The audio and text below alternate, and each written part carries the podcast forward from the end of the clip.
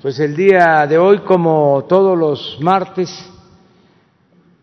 vamos a informar sobre el estado de salud en el país, sobre todo lo relacionado con la pandemia. Nos va a informar el doctor Jorge Alcocer, el doctor Hugo López Gatel, también Zoé Robledo y Marcelo Ebrat. Son las cuatro intervenciones. De modo que iniciamos con el doctor Alcocer. Muchas gracias, señor presidente. Muy buenos días a todos ustedes. Me da mucho gusto saludarlos nuevamente. Eh, hoy en el pulso de la salud. Y les recuerdo que sin abandonar nuestro interés sobre la disponibilidad de camas, de unidades de terapia intensiva, de la atención, de las curvas epidemiológicas derivadas de la infección por el SARS-CoV-2, las importantísimas medidas de prevención, de higiene, de protección y de distanciamiento físico, siguen tareas fundamentales como lo son encontrar un tratamiento médico específico, del cual no contamos ninguno hasta ahora, y de la ansiada vacuna. Esta epidemia que vivimos involuntariamente hoy nos acompaña de una acción moralmente obligada, el reconocimiento. Sí, es acción consciente. Por ello presentaremos, además de la información técnica que nos provee el doctor Hugo López Gatel del estatus de la epidemia.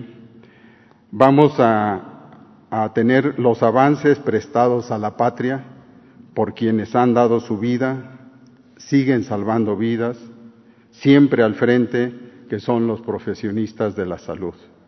Y para ello, el maestro Zoé Robledo nos eh, eh, mostrará los avances que existen en la ya anunciada condecoración Miguel Hidalgo. También en el aspecto internacional, el canciller Ebrard nos informará el estado que guarda el COVID-19 en este ámbito. Entonces, eh, Hugo, por favor.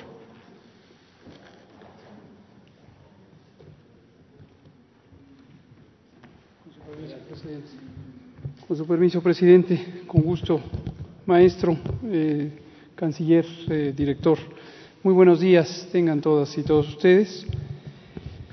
Vamos a actualizar para la audiencia de la conferencia matutina la situación epidemiológica de COVID-19, la pandemia causada por el coronavirus SARS-CoV-2, con base en el informe que damos todas las tardes, el más reciente de ayer, lunes 10 de agosto, y vamos a comentar algunos aspectos de cómo está ocurriendo la epidemia y noticias positivas que hemos estado comentando a lo largo de las últimas dos semanas.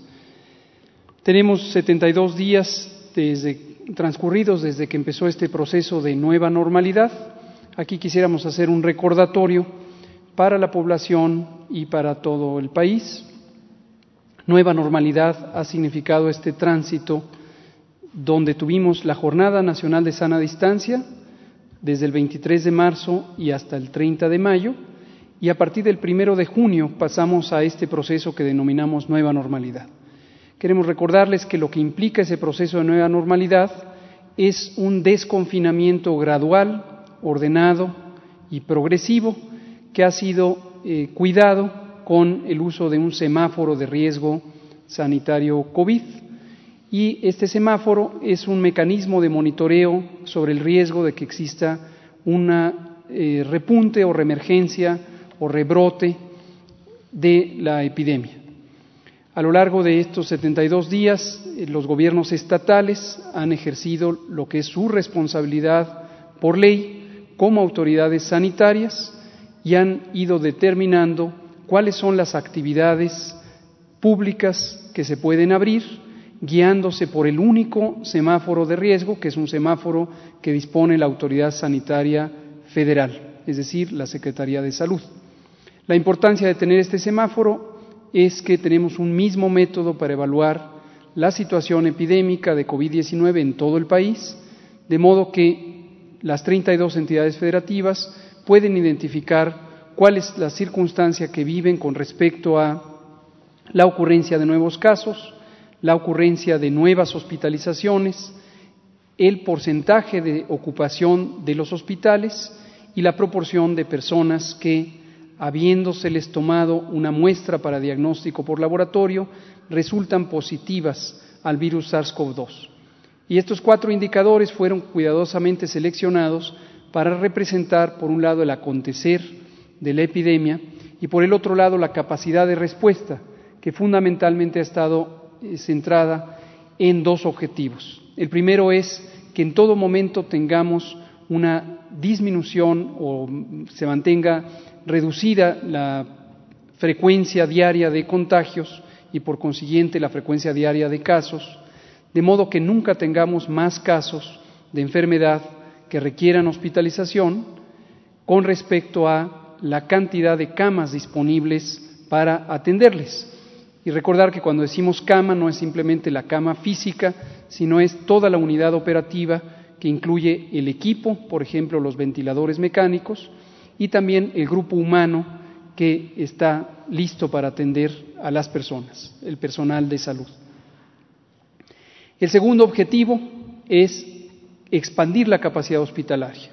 Y esto lo hemos logrado mediante un proceso de reconversión hospitalaria en todo el país, hemos apoyado los esfuerzos de las 32 entidades federativas, las instituciones nacionales de salud, el Instituto Mexicano del Seguro Social, el ISTE, los servicios médicos de Pemex y también la contribución extremadamente valiosa de nuestras Fuerzas Armadas, tanto el Ejército como la Marina, que han ayudado a la reconversión hospitalaria, han dispuesto unidades eh, de atención y han operado también algunas de estas unidades de atención.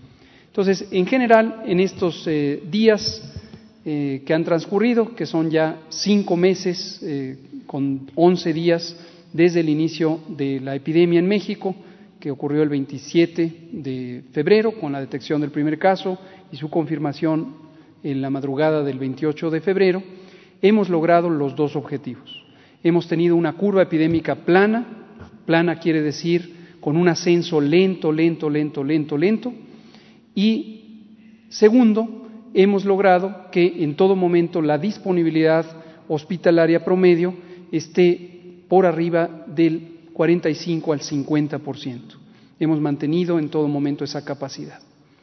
Ahora recordamos que la epidemia no se ha terminado, pero vemos signos muy positivos, que son los que comentaré enseguida, de que la epidemia está en su punto acme a nivel nacional, no olvidemos lo que hemos dicho en innumerables ocasiones, no hay una sola curva epidémica, hay múltiples curvas epidémicas en la medida en que en cada estado o incluso en cada municipio existe un patrón diferente de velocidad de ocurrencia de la epidemia y de propagación territorial. La curva epidémica nacional, que para pronta referencia del pueblo de México presentamos aquí y en las 164 conferencias vespertinas que hemos tenido todos los días, es la curva de la suma de todos los casos. Pero no tiene ningún sentido, en términos técnicos, intentar que esa curva represente el mismo patrón de ocurrencia de cada una de las entidades federativas. En este momento tenemos 15 entidades federativas, es decir, la mitad de las que hay en el país, casi la mitad, que tienen ya un patrón de ocurrencia de la epidemia con al menos una semana de reducción. Y este patrón se está presentando ya de una manera progresiva porque las 17 restantes tienen o bien un momento de estabilización, es decir, el número de casos de un día es semejante al número de casos del día previo, y próximamente eso lleva a que empiecen a reducirse el número diario de casos. Y solamente en este momento seis entidades federativas tienen un patrón ascendente, es decir, están aumentando su número de casos y en los seis eh, estados que estoy mencionando es la curva epidémica inicial, es decir, no es una condición de rebrote. Y solamente en una entidad federativa tuvimos un periodo en donde ya estaba en reducción y posteriormente tuvo un ascenso, pero también en esta entidad federativa afortunadamente existe ya al menos una semana de reducción en el número de casos. Veamos la curva epidémica de la que estoy hablando a nivel nacional, que hemos estado presentando como una curva semanal, donde vemos ya este patrón. En este momento estamos en la semana 33 del año. Le llamamos semana epidemiológica, que no tiene otra característica excepto que se cuenta a partir del domingo. Y en este momento estamos en la semana 33. Es convencional en los sistemas de vigilancia epidemiológica del mundo y también de México que excluimos las últimas dos semanas, es decir, la semana 32 y la semana concurrente, porque es un periodo en donde los datos son aún inestables, siguen fluyendo los datos desde las entidades federativas. Y no olvidemos nunca que toda la información que presentamos de la nación proviene de las entidades federativas, se genera en las entidades federativas, se produce en los hospitales que atienden a las personas y en los laboratorios estatales donde se realizan las pruebas diagnósticas. Lo que vemos en la diapositiva es en las distintas columnas, en, color café, las eh, personas que han sido confirmadas, el número de personas que han sido confirmadas, en la zona amarilla, el número de personas que han tenido los síntomas compatibles con COVID-19, técnicamente le llamamos casos sospechosos, se les ha tomado una muestra para diagnóstico por laboratorio y estamos en espera del resultado. Noten que es más frecuente o más eh, amplia la proporción de personas en esa condición en las semanas recientes y progresivamente se vuelve infrecuente en las semanas previas porque ya se tiene el resultado. Y finalmente, en color morado, se ve el número de personas que cada semana han resultado descartadas. Se les tomó una muestra, se hizo la prueba, la prueba resultó negativa para el virus SARS-CoV-2. En conjunto se han estudiado 1.097.077 personas y han resultado en estos tres conjuntos. 486.000 casi eh, personas eh, han resultado positivas o confirmadas y se han descartado 532.000. Desafortunadamente 53.000 tres personas han perdido la vida por el efecto directo del daño pulmonar o de otros daños orgánicos que causa COVID-19. Vean ustedes, entre la semana 27 y hasta la 31, tenemos primero que durante cuatro semanas consecutivas se mantiene la cantidad de casos de cada semana semejante a la de la semana previa y luego para la semana 31 hay ya una reducción. A lo largo de esta semana 33 este, esta altura de la columna en la semana 31 probablemente irá cambiando, subirá un poco, de modo que la reducción no será tan notoria como se ve en este momento por el proceso de incorporación de nuevos datos. Pero de acuerdo a la velocidad de cambio de la epidemia, estimamos que a final de cuentas se conservará, al menos en el peor escenario, como una situación igual que la semana 29, pero más probablemente como una reducción entre la semana 30 eh, y la 31. Y por último, el porcentaje de positividad se ve en la línea color naranja, de acuerdo al, lado derecho de la curva, y de la gráfica, y vemos que también empieza a reducirse el porcentaje de muestras procesadas que resultan positivas. Hemos detectado que algunos segmentos de la sociedad confunden esta positividad con el número de pruebas realizadas. No tiene relación alguna. Es las pruebas que se realizaron, cuántas resultaron positivas o negativas. Veamos en la siguiente gráfica donde tenemos la estimación de casos. Esto es una anticipación a los posibles resultados de la prueba, porque semana a semana sabemos qué porcentaje en cada entidad federativa y por consiguiente en el conjunto nacional resultan positivas y está aproximadamente en 46% promedio. Y esto nos permite anticipar de aquellas personas que estamos esperando el resultado del laboratorio, lo multiplicamos por el porcentaje de positividad y sumamos esos casos anticipadamente para la estimación. Y vemos también que en la semana 30 hacia la 31 se redujo en 20% la frecuencia de estos casos estimados. Asimismo, vemos que 8% de los casos de la epidemia de COVID que han sido estimados son de los últimos 15 días. Y recordemos que aunque es eh, de interés público, tanto nacional como internacional, estar sumando los casos acumulados desde el día 1 de la epidemia, en términos de la ocurrencia de la epidemia, solamente estos 39.674 están activos. Todos los demás ya no son casos. Lamentablemente quienes perdieron la vida pues ya no están con nosotros y todos los demás que lograron sobrepasar la enfermedad están en este momento ya recuperados. una proporción son las personas que tuvieron una enfermedad grave y tardan varias semanas o incluso meses en recuperarse. Quien tuvo enfermedad leve, que es cerca del 80% de las personas enfermas, ya no tiene síntoma alguno ni es contagioso. Por lo tanto, la epidemia, el tamaño real de la epidemia en México en este momento es de casi 40 mil casos. Es el tamaño de la epidemia existente en este momento en nuestro país. Vemos también en las siguientes dos diapositivas la velocidad a la que está creciendo la epidemia. Como hemos dicho, no confundir el crecimiento de la epidemia con el aplanamiento de la curva. El aplanamiento de la curva es que hemos tenido una enfermedad, una epidemia lenta. Este fue un objetivo, es un objetivo técnico que se logró, pero obviamente crece la epidemia hasta llegar a su punto máximo y ese punto será cuando tengamos un crecimiento cero. En este momento tenemos un crecimiento de 0.8%, de un día hacia el siguiente, en promedio. Y respecto a la mortalidad, hay un crecimiento semejante de 1%. Todavía aumenta el número de personas que desafortunadamente fallecen por COVID-19 en 1% con respecto al día previo. Obviamente, eh, esto llegará a un punto máximo y entonces empezará a descender y serán números negativos porque los casos y defunciones de un día serán menores a los del día previo. Terminamos con la ocupación hospitalaria, lo vemos en dos gráficas ya conocidas por todos ustedes.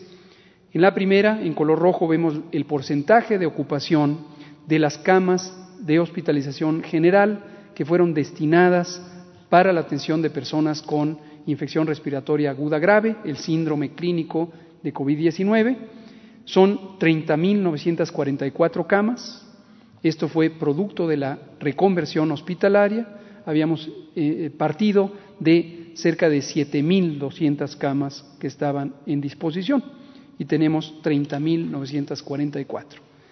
De ellas, 56%, eh, perdón, 59% siguen disponibles y se distribuyen, desde luego, en distintas proporciones en las entidades federativas, de acuerdo a la intensidad de ocurrencia epidémica en cada entidad federativa.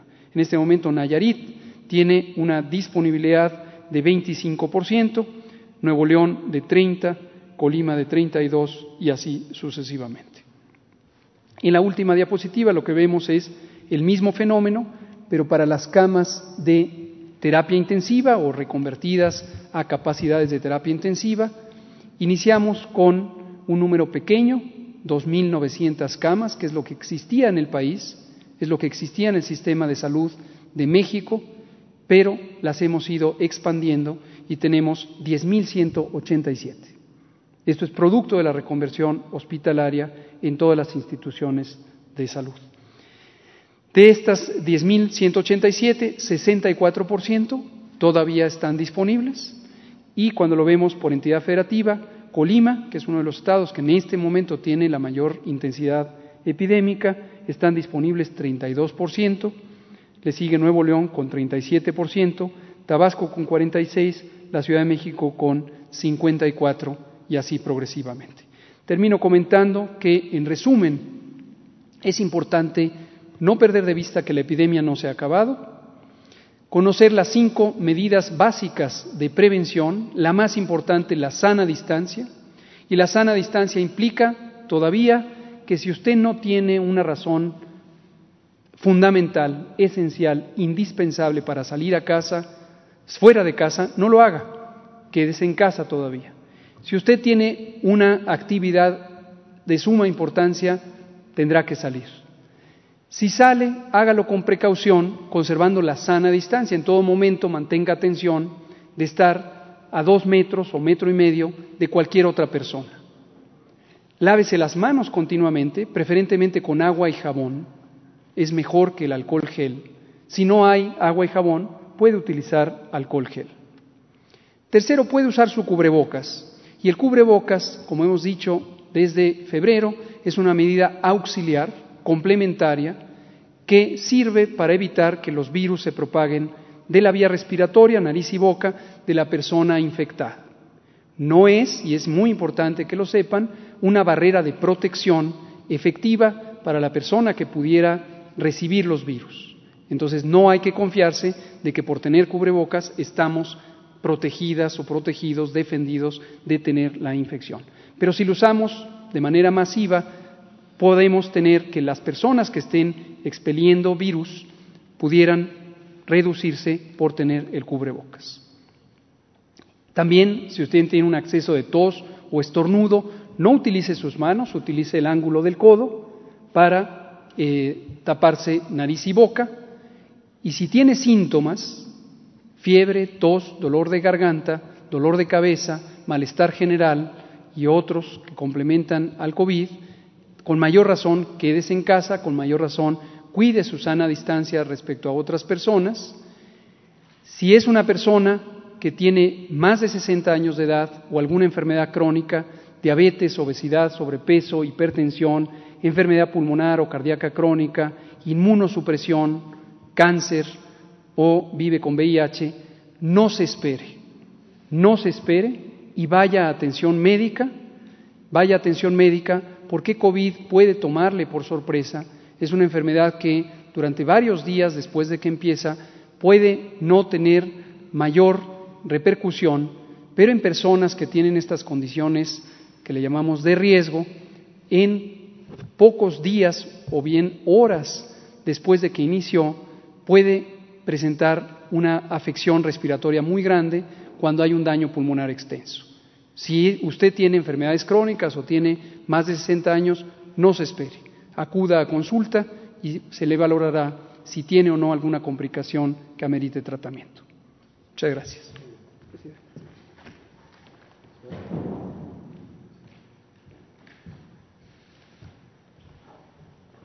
Con su permiso, señor presidente, muy buenos días a todas y a todos, señores secretarios, subsecretario López Gatel. Hace ya varios eh, días el presidente nos dio una instrucción a todos quienes integramos el sector salud del gobierno federal sobre el reconocimiento permanente que se le hace a los médicos, las médicas, enfermeras, enfermeros y en general a todo el personal de salud ha estado en esa primera línea de batalla para atender esta pandemia por eh, SARS-CoV-2, por el COVID-19. En ese sentido, eh, el secretario Alcocer nos dio esta tarea de buscar cuál era la mejor forma para, para hacerlo. Y la mejor forma para hacerlo dentro de nuestro propio marco jurídico. Fue así como el 19 de mayo se envió una solicitud por parte de la Secretaría de Salud y varias otras instituciones, el IMSS, el ISTE, eh, Pemex, eh, ISFAM, para que se retomara la condecoración Miguel Hidalgo, que está establecida en la Ley de Premios, Estímulos y Recompensas, en su capítulo 5, en su artículo 34. Se establece que esta condecoración, desafortunadamente poco conocida, eh, es la más alta presea que puede recibir un nacional por parte del Estado mexicano por su conducta, por sus obras y por sus acciones. En ese sentido es que eh, el 29 de, de, mayo se instaló el Consejo para la Condecoración Miguel Hidalgo, que también está establecida en la ley. Este Consejo lo integran la Secretaría de Gobernación, lo preside la Secretaría de Gobernación, la Secretaría de Educación Pública, la Secretaría de Cultura y las mesas directivas de la Cámara de Senadores y de la Cámara de Diputados. Sus titulares se reunieron y establecieron la, eh, eh, que, el personal de salud recibiría esta condecoración y nombraron a un jurado calificador de la misma. Este jurado está integrado por los titulares de todas las dependencias públicas que tienen atención médica. Otra vez la Secretaría de Salud, eh, la Secretaría de la Defensa, la Secretaría de Marina, el IMSS, el ISTE y Petróleos, Mexicanos. El 26 de mayo se informó que sería a través del Instituto para devolver al, al, pueblo lo robado, que se otorgarían 250 millones de pesos para estas condecoraciones. Este, este premio, pues, eh, está a la, altura de lo que hace justamente la Cancillería con la Orden Mexicana del Águila Azteca, que reconoce a, los extranjeros. Pero esto es para los connacionales en particular para este, este personal de, salud. Así fue como eh, se ha estado trabajando tanto eh, por parte del Consejo como del jurado. En ese sentido, se pueden pasar a la siguiente se estableció que, como lo dice la propia ley, hay cuatro, grados. El grado eh, collar, eh, la más alta distinción, por actos heroicos de difícil repetición. En ese sentido, estableció el Consejo que serían 58 condecoraciones, un diploma y 100 mil pesos en, numerario como reconocimiento. Esto dirigido a médicas, médicos y personal de enfermería que está directamente en lo que conocemos como los equipos COVID, lo que decía ahora el doctor López Gatel, equipos que están directamente vinculados a una cama de terapia intensiva, de cuidados intensivos, y están en contacto directo con los pacientes graves hospitalizados. En grado cruz, también para médicos y médicas de eh, equipos COVID y también de los hospitales que están atendiendo la pandemia. Se trata de 500 condecoraciones, un diploma y un eh, estímulo en efectivo de eh, 50 mil pesos. Esto es por méritos eminentes, por conducta destacadamente ejemplar. Y para grado banda, para el resto también de personal de salud que integra hospitales, camilleros, personal de, eh, de, seguridad muchas veces, personal que está vinculado a la operación de un hospital, aunque no necesariamente estén directamente eh, con los pacientes. Eh, lo mismo conductores de ambulancias que eh, quienes están en un laboratorio o en las tomas, en las tomas de muestra y que tienen este, que han demostrado estas conductas ejemplares. Y finalmente, el grado placa, que es para todo el personal de salud que ha combatido la pandemia, directamente en los hospitales en donde lo han, lo han, hecho. En ese sentido, el trabajo que se ha hecho es, en la siguiente, un desarrollo de una, de una plataforma para que a partir de hoy, se estableció que fuera hoy 11 a las 11, este, se haga pública esta convocatoria, eh, se puede ingresar a una página de Internet en donde las, tanto el personal de salud como todo aquel que haya cursado y se haya recuperado de esta enfermedad pueda ingresar y ser quienes postulen. Es decir, la postulación es abierta para las personas que han estado en los, en los hospitales o para quienes están trabajando en los hospitales. Ellos tienen un pulso y, han tenido la experiencia de quiénes de sus compañeros o quiénes del personal que los atendió tuvo este nivel heroico en su, en su conducta. Desde luego que todo el personal ha sido una pandemia larga y ha demostrado un gran compromiso, pero estamos buscando justo esos actos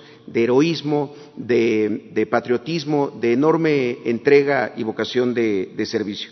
En ese sentido, eh, la siguiente, por favor, se estableció esta, esta convocatoria y estará en esta página que es condecoracionmiguelhidalgo.gov MX. Asimismo, eh, de la mano con eh, la Coordinación de Comunicación Social de Presidencia, se, eh, produjo un, promocional para dar a conocer la convocatoria e invitar a todas y todos a que ingresen y que se reconozca a esas personas que estuvieron ahí cerca, que eh, salvaron la vida de, muchos mexicanas y, mexicanos.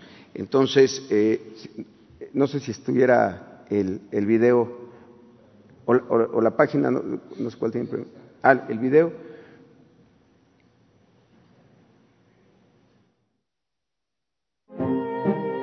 Entrega, valor, humanismo, profesionalismo. Por su dedicación y servicio, el personal de salud de la Nación será distinguido con la condecoración Miguel Hidalgo la más alta presea que concede el Estado mexicano. Condecoración Miguel Hidalgo. Bien, un dato adicional que omití decir que es creo que importante, está en la presentación, si nos la pueden poner esa última lámina, es que el Consejo eh, de la Premiación eh, votó, eh, hizo una convocatoria entre artistas mexicanos porque el reglamento de esta ley está derogado desde hace muchos años, entonces se estableció un nuevo diseño para esta condecoración. Y la artista que obtuvo más votos por el Consejo de Premiación fue Carmen Tapia, ella es originaria de Tasco, con una gran tradición eh, orfebre y de manejo de, platería. Hizo este, este, diseño que pueden ver aquí, este es el boceto, está inspirada en el escudo de la Junta de Zitácuara, o precursora del Congreso de Chilpancingo de 1813, donde se determinó la abolición de la esclavitud. Esto fue impulsado desde luego por el padre de la patria, por Miguel Hidalgo, el 6 de diciembre de 1810. Ella estará encargada y es eh, a partir de ahora el diseño de esta, de esta condecoración Miguel Hidalgo, que tiene todos los elementos de la heráldica, la cruz, eh, la estrella y demás, hizo un, gran trabajo.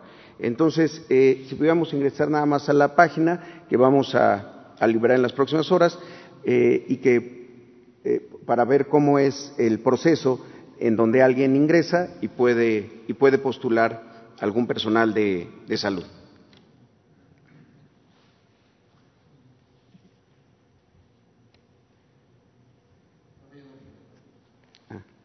Bueno, eh, habíamos platicado con Hugo si, por la tarde podemos hacer una prueba en vivo para que eh, cada quien conozca cómo, cómo puede postular. Este, y la intención sería eh, que estas 58 primeras condecoraciones puedan ser entregadas en el mes de septiembre. Es todo. Muchas gracias. Comprenso.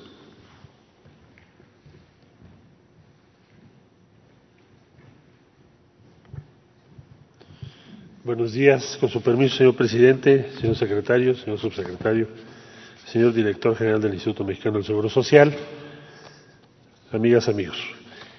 Presentar el reporte de cuáles son los avances en las tareas a cargo de la Secretaría de Relaciones Exteriores relativas al COVID-19. Son dos las encomiendas primordiales en este momento que nos ha dado el señor presidente de la República.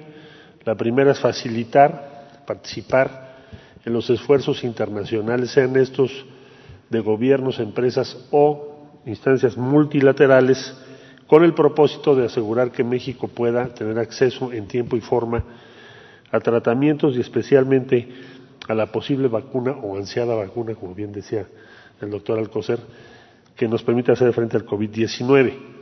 Y la segunda, que es la protección de las y los mexicanos en el exterior. Respecto al, tema de la vacuna, les puedo informar el día de hoy, buenas noticias, que tenemos entendimiento con tres eh, empresas distintas, una de Estados Unidos, dos de China. Se llama entendimiento porque es un memorándum de entendimiento. ¿Qué, ¿Qué va a suceder con esos memorándums de entendimiento?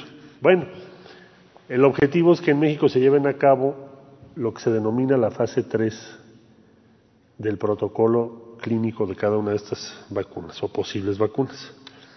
Esto se lleva a cabo conforme a las normas de la Secretaría de Salud y de COFEPRIS y nuestra tarea es buscar que se den estos entendimientos y que México entonces se puedan llevar a cabo en su caso estos ensayos clínicos y se garantice el acceso a la vacuna correspondiente. Es el caso de Janssen Pharmaceuticals, como ya dije, de Estados Unidos. Es el caso de Cancino Biologics, China. Y es el caso de Walvax Biotechnology, también de China. Con eso tendríamos entre septiembre y enero cuatro protocolos clínicos fase 3 en México. Desde luego que les informo que estamos trabajando también por indicaciones de la Secretaría de Salud con 15 diferentes uh, empresas y ya una vez que se lleguen estos entendimientos, pues la Secretaría de Salud y COFEPRIS, de acuerdo a sus facultades, determinarán cómo se va a aplicar, en qué momento, con qué pruebas, etcétera. Nuestra tarea es ubicar, dialogar, sean gobiernos, sean empresas, sean organismos multilaterales, y que México esté incluido, que México tenga acceso a tiempo. Esa es la tarea. Bueno, entonces llevamos, estos tres son muy buena noticia porque son tres protocolos fase 3 de proyectos muy avanzados, que es lo que le preocupa al presidente López Obrador, que lo tengamos a tiempo. Fue México, les recuerdo, el país, el primer país que planteó en el G20 la necesidad de garantizar el acceso universal a las vacunas.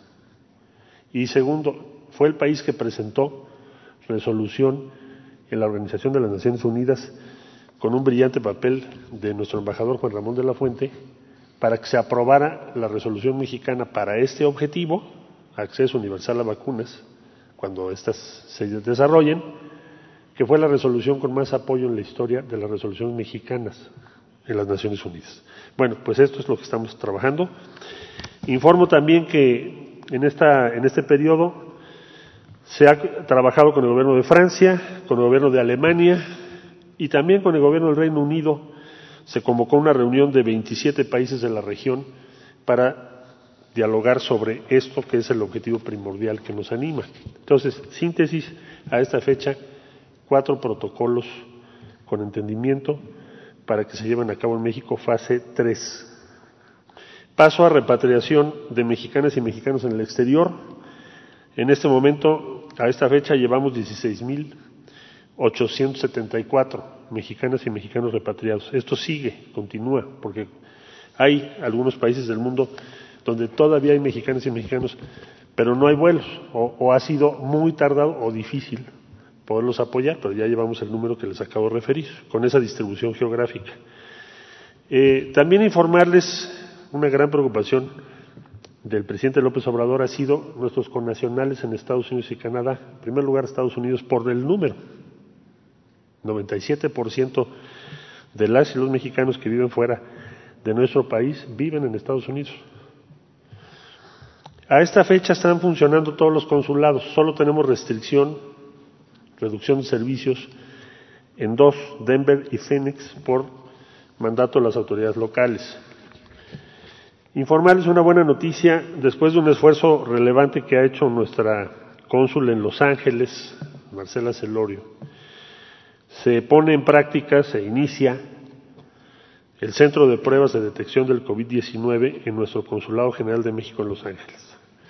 Se estima que al menos habrá 1.500 pruebas semanales para connacionales y personas de origen hispano. Esto es importantísimo, sobre todo para quienes están en condiciones adversas, difíciles en los Estados Unidos.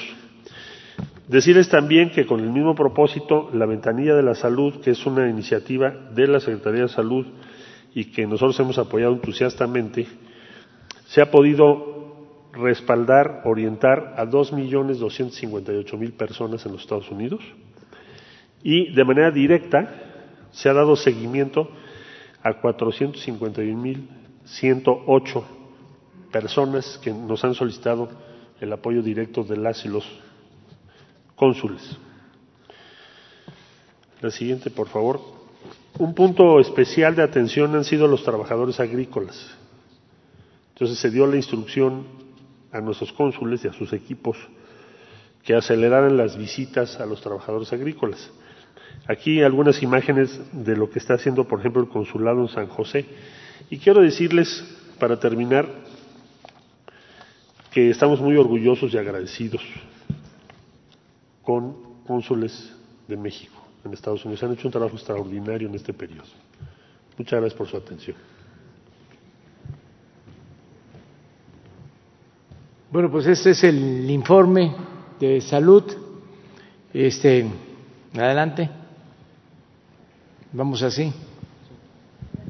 Este, muy buenos días, presidente. Antes de entrar de lleno al tema de las preguntas, eh, quiero hacerle pues un pequeño reconocimiento al, a la Fiscalía porque el 10 de, septiembre del año pasado eh, nosotros denunciamos lo que fue la adquisición de la renta de las patrullas en el gobierno de la Ciudad de México y ya se le giró orden de aprehensión a 19 exfuncionarios.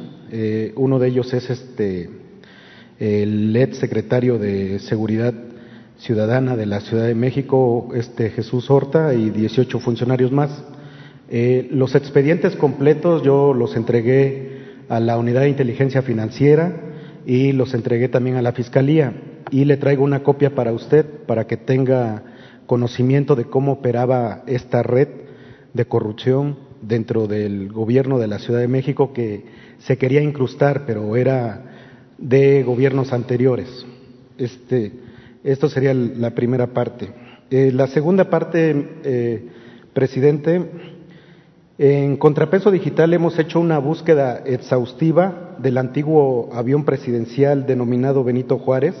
Es un, es un modelo de avión Boeing 757 con un valor estimado para la época de adquisición de 7.067 millones de pesos. Estoy hablando de los viejos pesos. Eh, tiene todavía una vida útil de aproximadamente 12 años. En Contrapeso Digital solicitamos información al INAI, a Banobras, a la Sedena, y su respuesta es que no hay información del antiguo avión presidencial. Eh, presidente, mi pregunta es, ¿nos podrían informar en dónde se encuentra este avión y por qué ninguna de las instituciones antes mencionadas dicen que no lo localizan? Porque también con la venta de ese avión se puede equipar más hospitales y la verdad es que desapareció. Y le traigo las pruebas de lo que solicitamos nosotros no sé si ustedes nos puedan informar dónde está el antiguo avión presidencial, presidente. Y ahorita le hago la segunda pregunta, por favor. Bueno, pues vamos a, investigar. ¿Es el anterior avión presidencial? Sí, el Benito Juárez. Eh, nosotros solicitamos la información en el INAI, eh, solicitamos la información en la, este, con, permítanme, con, este, eh, lo que es Banobras y al ejército, bueno, a, la Sedena, y la Sedena nos respondió que ellos no lo tienen bajo resguardo, Banobras no lo tiene en su inventario y el INAI no sabe en dónde está. Entonces le traigo las pruebas correspondientes. mi segunda pregunta, presidente, es... En este caso eh, hay que verlo con Jesús, sí. porque ahora que fuimos al hangar eh, presidencial a ver el nuevo, estaba también otro avión. Sí. Puede ser ese. También un jet grande. Sí, es un 757. Entonces, eh, hoy mismo se sabe. De todos modos, yo le voy a entregar las pruebas correspondientes porque nos dicen que no, no, no existe. Eh, presidente, mi segunda pregunta es también un tema de investigación. En agosto del 2015 despojaron de un terreno a la UNAM de aproximadamente 23 mil metros en Perisur a través de un notario que fue mencionado en el juicio de Joaquín Guzmán Loera. Su nombre es Héctor Morales Lechuga. Este notario hizo escrituras apócrifas y por complicidades del líder del sindicato de la UNAM y funcionarios capitalinos de esa época, lograron despojar a la UNAM de ese terreno que tiene un valor aproximadamente de 500 millones de pesos. Presidente, la Consejería Jurídica dictaminó las escrituras como apócrifas. Mi pregunta, presidente, es, ¿se le puede apoyar a la UNAM para que se le devuelva este terreno? Y si me permite, también le traigo las escrituras, las apócrifas y las originales que le entregó el Fobiste a la UNAM, para que las pueda cotejar y, y ahí se le pueda apoyar a la UNAM porque lo despojaron de este terreno. Nos dejas la información y le vamos a pedir también a la Consejería Jurídica que atienda el asunto.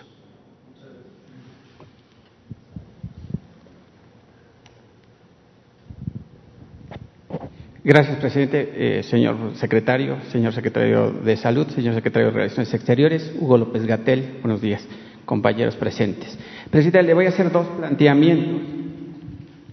Eh,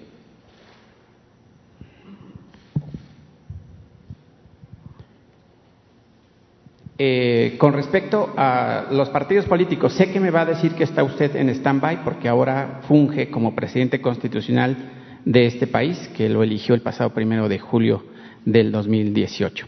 Sin embargo, presidente, dentro del grupo Morena, algunos integrantes, así como de eh, otros integrantes de partidos del PRI, del PAN y del PRD, trabajan, pareciera que trabajan en contra de la 4T al impulsar la creación del Consejo Fiscal que tiene como objetivo quitarle todas las atribuciones al Ejecutivo para decidir sobre el destino del gasto y así coartar la agenda social y la agenda de infraestructura de su gobierno. ¿Qué dice, qué opina sobre este eh, Consejo Fiscal que se está cocinando en la Cámara de Diputados o que se está cocinando al interior de estos partidos y, por supuesto, también dentro de Morena? ¿Qué opinión le merece este, pues este es un madruguete en contra del gobierno que usted encabeza y, por supuesto, de los mexicanos? No tengo este, información eh, sobre este tema, sobre este asunto, y no creo que se puedan eh, usurpar funciones del Ejecutivo. Está muy claro, nosotros presentamos eh, el presupuesto, la Cámara de Diputados tiene como eh, facultad mm, principal la autorización del presupuesto, la aprobación del presupuesto. No puede haber eh, ningún otro órgano este, que decida sobre cómo ejecutar el presupuesto. Eso corresponde, pues, eh, al gobierno federal, en particular al poder ejecutivo. No, no hay este, nada que este, indique que nos quieran limitar con el manejo del presupuesto.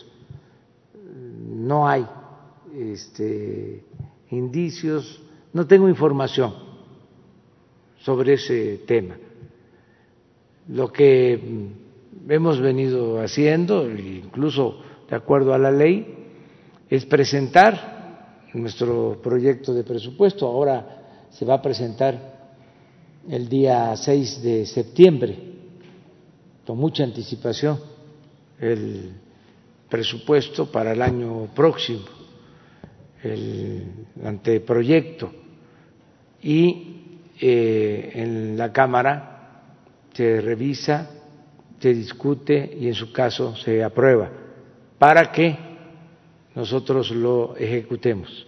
Aumentar el presupuesto para este año venidero sobre uh, todo que ahora tenemos el problema de la pandemia y otros problemas que se han venido. Sí, estamos trabajando sobre eso.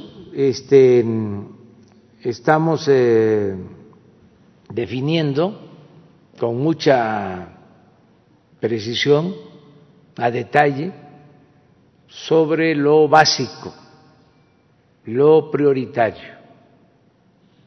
¿Y qué es lo prioritario? Pues todo aquello que vaya dirigido, que vaya destinado a mejorar la situación económica, social de la gente, del pueblo.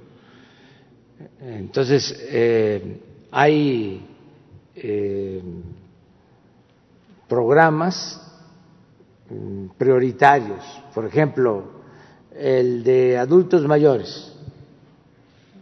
Ese va a contar con su presupuesto, suceda lo que suceda, y se va a incluir un incremento por inflación. El programa Niñas, Niños con Discapacidad va a aumentar, va a llegar a un millón de beneficiarios. El programa de becas, eh, aumenta porque crece la matrícula y eh, va a ser de alrededor de 12 millones. Eh, esos programas, salud tiene prioridad. Puedo informarle al pueblo de México que en el caso de que tengamos que comprar las vacunas, hay presupuesto. Estamos ya eh, estimando el costo de dosis. Hay en eh, estas investigaciones que se están llevando a cabo, hay empresas, y esto lo celebramos, que al eh, poner eh,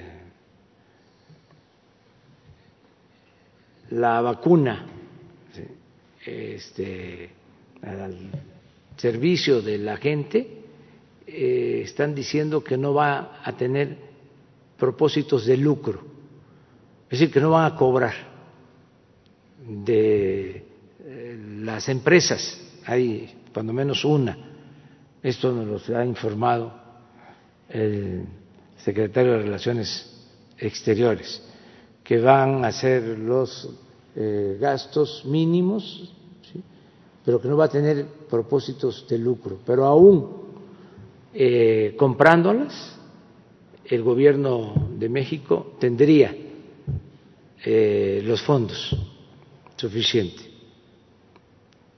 Si este, cuestan eh, mucho las dosis, tenemos una reserva hasta de 100 mil millones de pesos. Si eh, es un costo moderado, hasta 50 mil. Y si es un costo bajo, hasta 25 mil millones. Porque tenemos finanzas públicas sanas y lo más importante es la salud del pueblo. Entonces, eso eh, iría contemplado en el presupuesto. No tendríamos problema. Además, como aquí lo mencionó eh, el secretario de Relaciones, Marcelo Ebrard, eh, México tiene una consideración especial porque fuimos los primeros en proponer que se socializara, que eh, se pusiera al alcance de todos los países, de todos los pueblos, la vacuna, que no se acapararan medicamentos, que no se acapararan las vacunas. Hay una resolución en la ONU a propuesta de México en ese sentido. Entonces nosotros eh, pensamos que vamos a ser eh, atendidos de manera especial. Además, ya como aquí lo informó Marcelo, se está participando con las empresas que están haciendo las investigaciones para tener la vacuna. Pero el caso del presupuesto eh, ya se está preparando para el año próximo. Bueno, decir primero que vamos a terminar sin eh, problemas económicos financieros que se van a entregar hasta final de año todos los recursos que corresponden a los estados y a los municipios, las participaciones federales. No van a tener eh, ningún problema. Van a recibir en tiempo, como ha venido sucediendo, y de conformidad con la ley, lo que les corresponde. Eh, también decir que todos los trabajadores al servicio del Estado tienen garantizado su eh, salario y sus prestaciones, que no tenemos problemas de que les falten pagos a trabajadores al servicio del Estado y que vamos a terminar eh, el año con eh, apoyos a toda la población que está recibiendo beneficios. Eh, estamos pensando que vamos a llegar a fines de año a atender, cuando menos con un apoyo del gobierno, al 70% de la población del país y dándole preferencia con más eh, programas de bienestar a los pobres, a la gente más necesitada. Entonces, en cuanto a las finanzas, estamos bien y pensamos que eh, no vamos a tener problemas para la integración del presupuesto del año que viene. Sí, y otra segunda pregunta, presidente. Perdón por no presentarme, soy Marco Antonio Olvera del diario digital Bajo Palabra y del eh, canal de YouTube Marco Olvera Oficial. Y antes de que le haga el siguiente planteamiento al presidente, pues le voy a hacer un reconocimiento a Marcelo por obviamente cabildear para el tema de la vacuna y obviamente repatriar a los mexicanos que han estado en el, en el extranjero.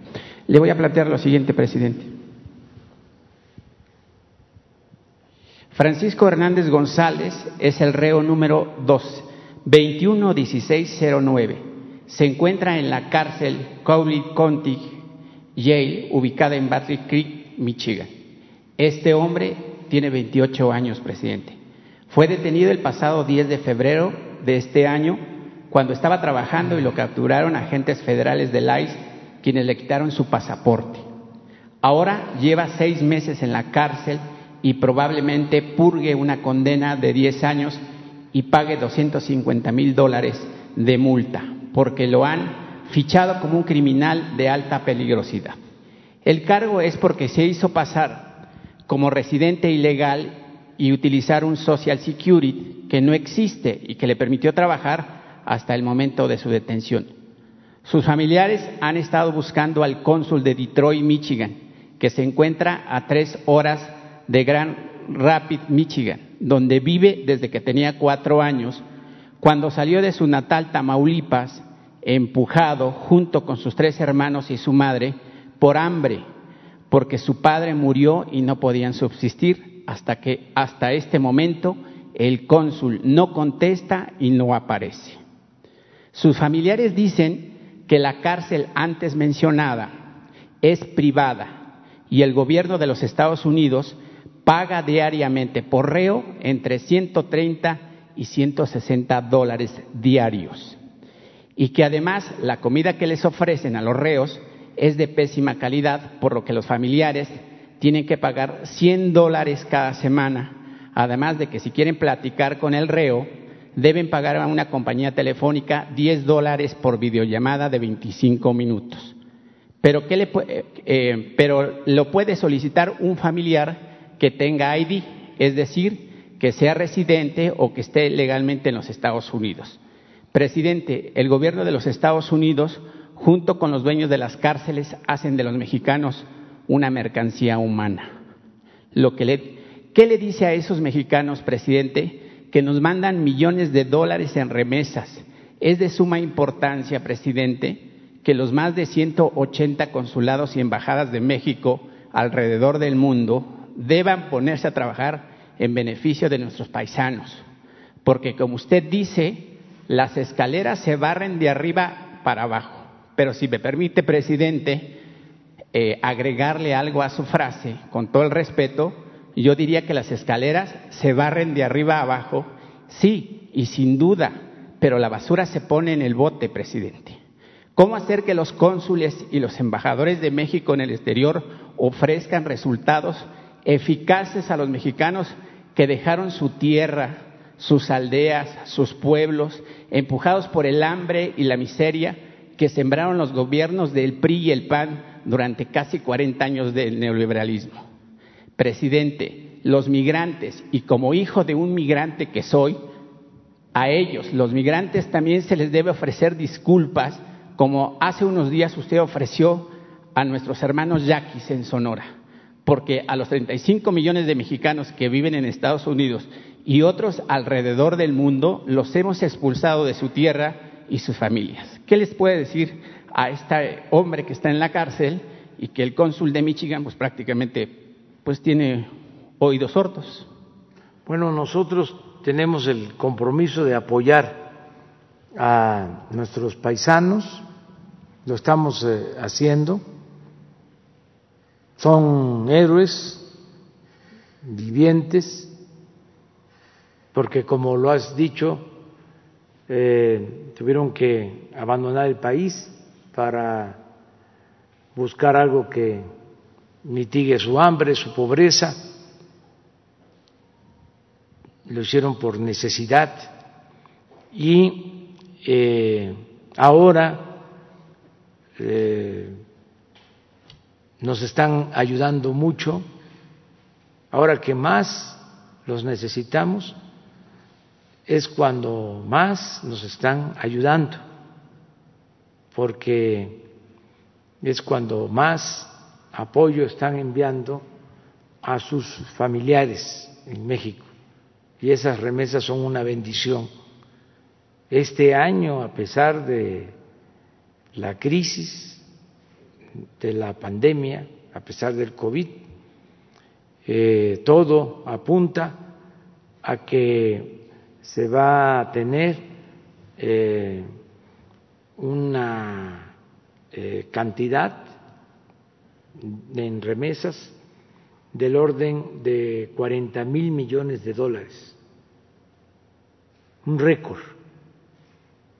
Entonces, nuestros paisanos merecen todo, todo, todo, todo.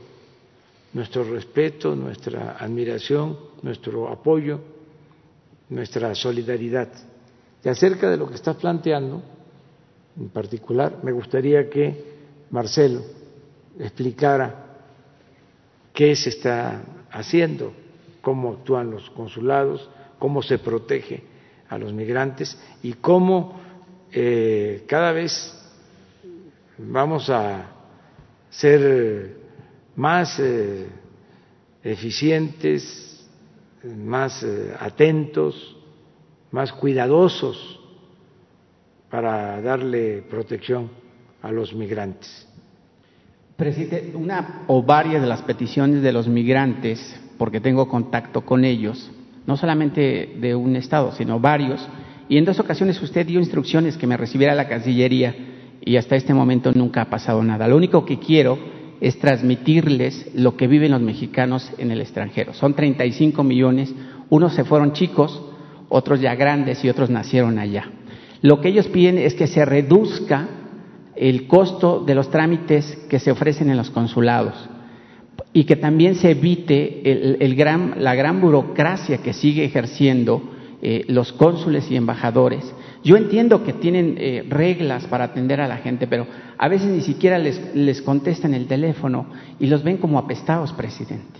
Cuando estos hombres y mujeres están sosteniendo y lo han demostrado que en estos cinco meses de pandemia nunca habíamos tenido un alto índice de ingresos de remesas y nosotros pareciera que, que, no existen, que no están. Y yo creo que es tiempo de que ellos tengan una voz eh, por parte de usted para allá para que los atiendan. Y también están pidiendo la cuestión médica.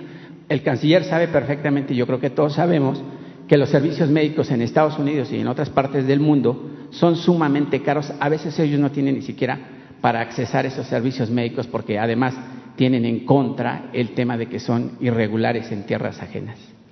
Pues este vamos a seguir nosotros apoyando el hecho de que tú estés haciendo eh, esta denuncia, defensa de migrantes es muy importante, es un avance este, porque antes no se escuchaban los reclamos, las demandas del pueblo y en este caso de los migrantes.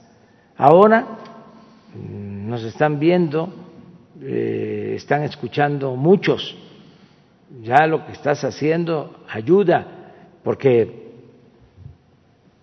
en la diplomacia, embajadores, cónsules, eh, están atentos eh, a la nueva forma de hacer política. Esto es parte de la transformación. Entonces, eh, todos saben de que lo más eh, importante es el pueblo, la gente, la atención a los ciudadanos, que somos servidores públicos, como decía Morelos, siervos de la nación. No me gusta usar la palabra funcionario, me interesa más, me gusta más la palabra servidor público. Entonces, eso somos.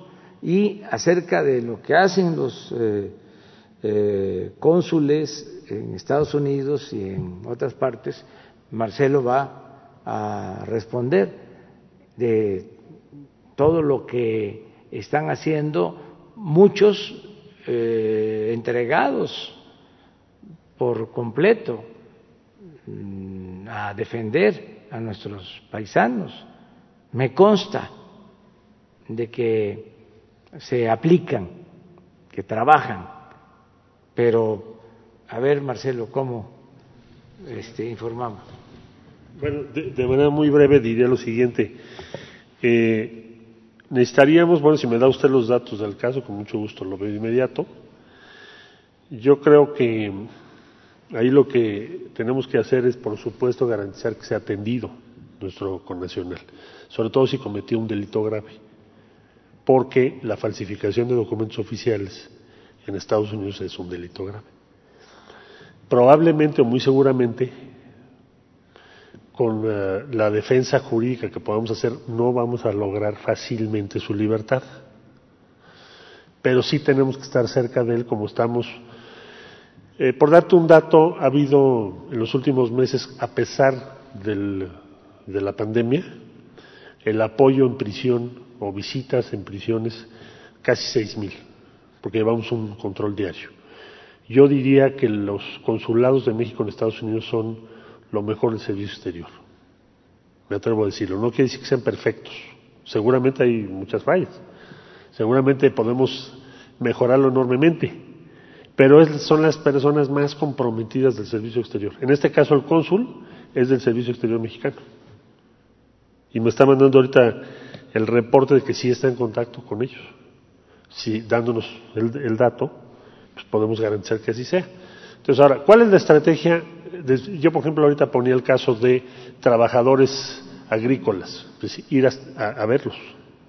Aquí me mandó el reporte con fotografías el consulado de San José. Pero como eso te puedo decir el sur de la Florida, o las empacadoras de carne, o muchísimas de las instalaciones en donde sabemos que están nuestros connacionales en Estados Unidos. Ahora vamos, estamos por designar por instrucciones del presidente de la República, vamos a ampliar, vamos a tener agregado laboral en Estados Unidos.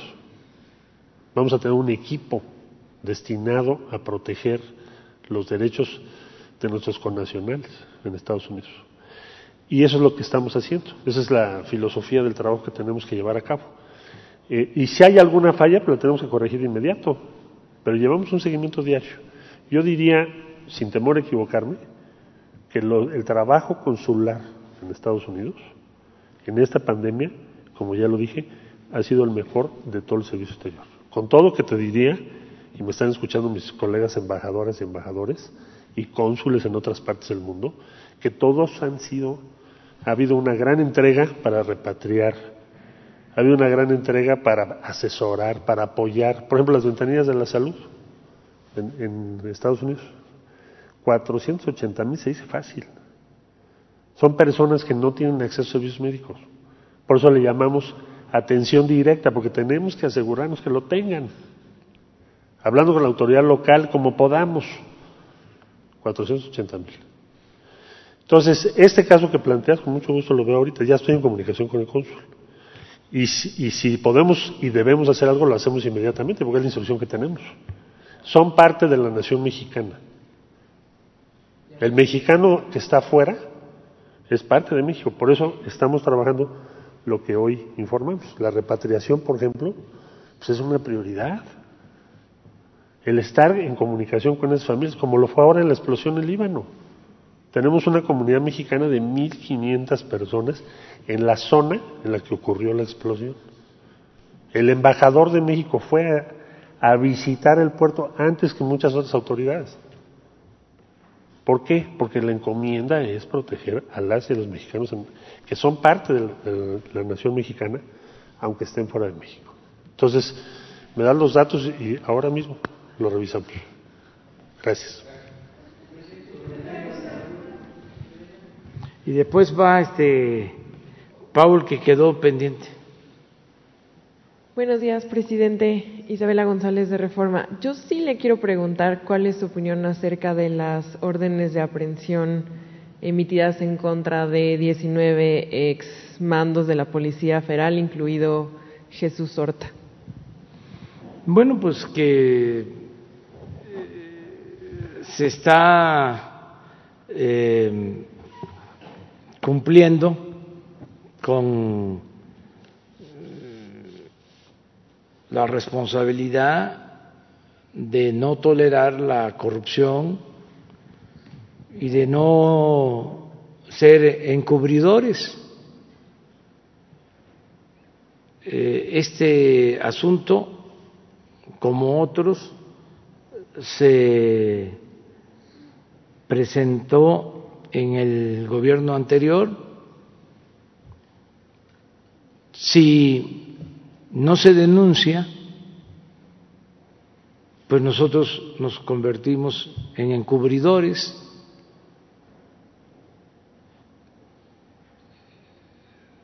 La información eh, que se tiene es que se hizo una investigación sobre los eh, gastos de la Secretaría de Gobernación que tenían que ver con la Policía Federal. Entonces,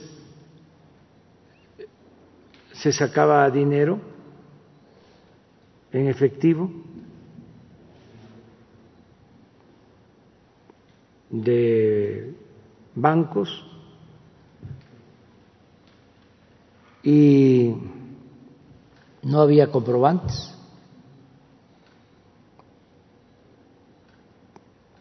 A partir de una auditoría donde incluso intervino la Cámara de Diputados. Entonces lo que procedía era presentar una denuncia a la Fiscalía.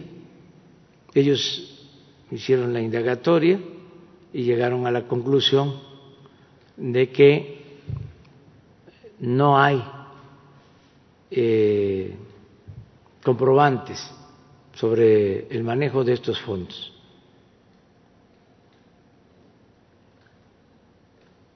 Pero está totalmente eh, documentado. Y así en otros casos. Si nosotros eh, no presentamos denuncia, pues vamos a convertirnos en cómplices. La instrucción que tienen todos los servidores públicos es que al conocer de un presunto delito se denuncie, sea quien sea.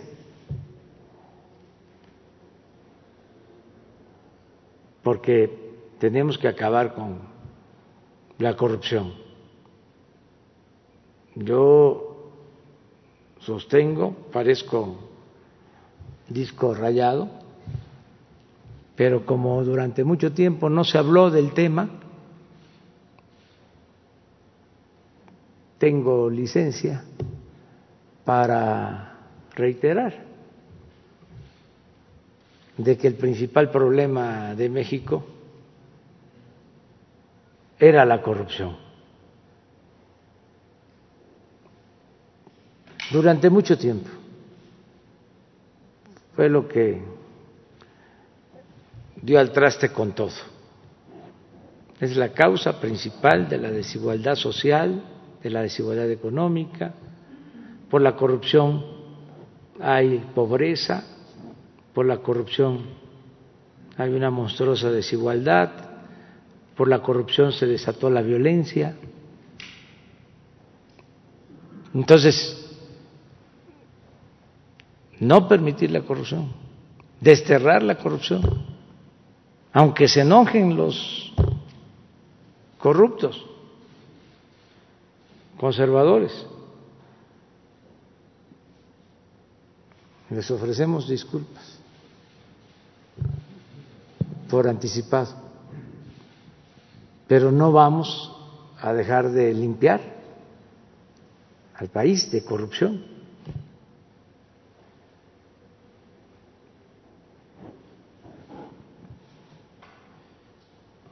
tenemos que acabar con eh,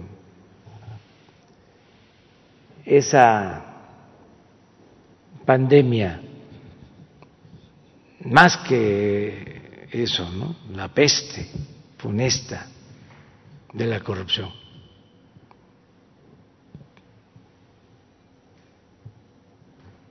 Abel Quesada, un gran caricaturista, y pintor.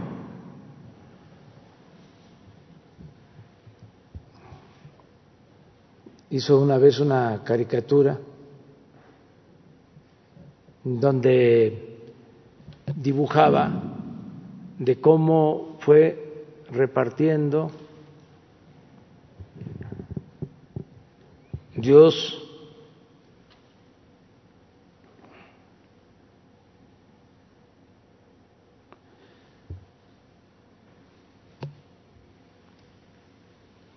las riquezas en el mundo, que iba por los cielos, y le decía a su ayudante cuando eh, tenían debajo a Brasil, aquí hay que darles mucha selva, el Amazon, mucha agua poco petróleo. En Argentina, aquí mm, tierras eh, fértiles para la agricultura, para la ganadería, las pampas, poco petróleo. Y, y así Colombia, Venezuela, Guatemala, eh, selvas tropicales, tierras fértiles, agua en abundancia. Y cuando llegan a México, empieza a dar instrucciones el Señor a su ayudante. Aquí, buenas tierras para la producción agropecuaria, agua, selvas, bosques, oro, plata, algo así. Aquí está. Este, petróleo, gas. Dicen que le dijo su ayudante al Señor, oiga, se le está pasando la mano, le estamos dando mucho a este país. No te preocupes, también le vamos a dar a, ya no lo puedo mencionar.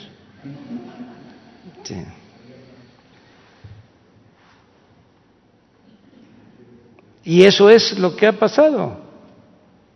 O sea, un país tan rico en recursos naturales que vive la paradoja, la contradicción de ser un país rico con pueblo pobre.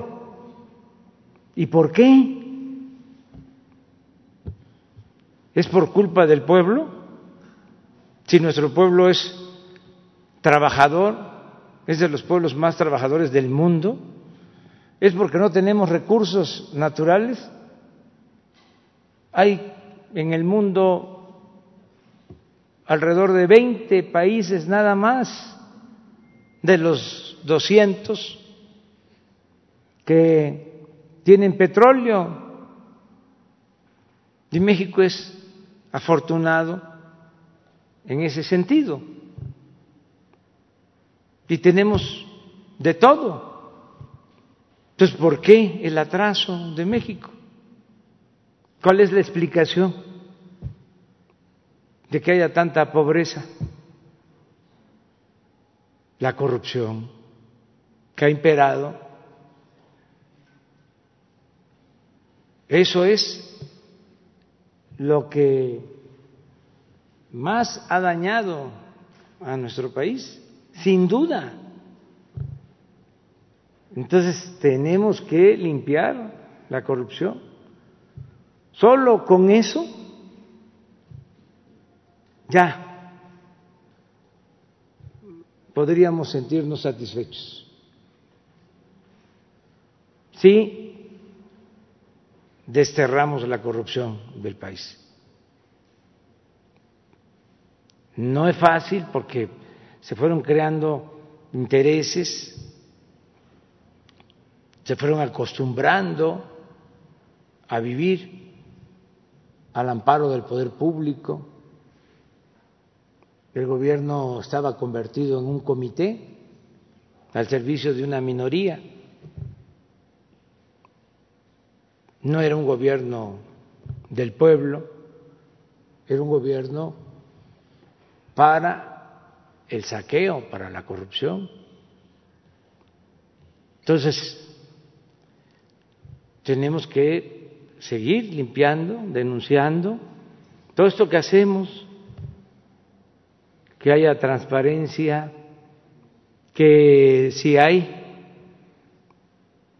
eh, indicios de corrupción, no hablo del pasado, de este gobierno, que haya este, casos en donde estén favoreciendo a empresas, a familiares, amigos,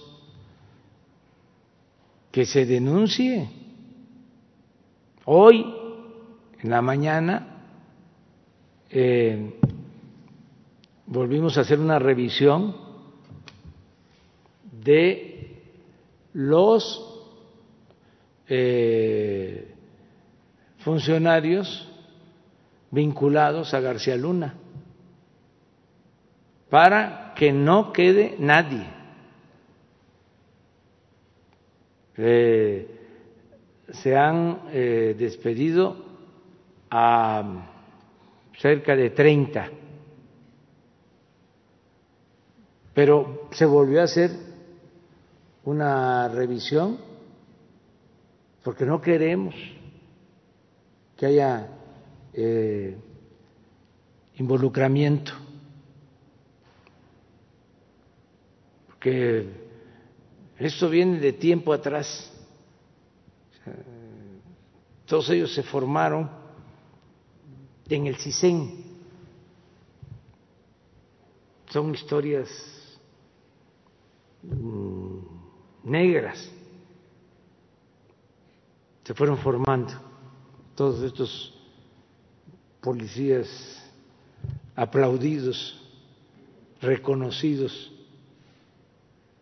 por los medios de información, no por todos, desde luego, pero eran este, el ejemplo a seguir. Y miren, ayer se enojó el expresidente Calderón conmigo, yo qué culpa tengo si este no es conmigo, es con el juez de Estados Unidos.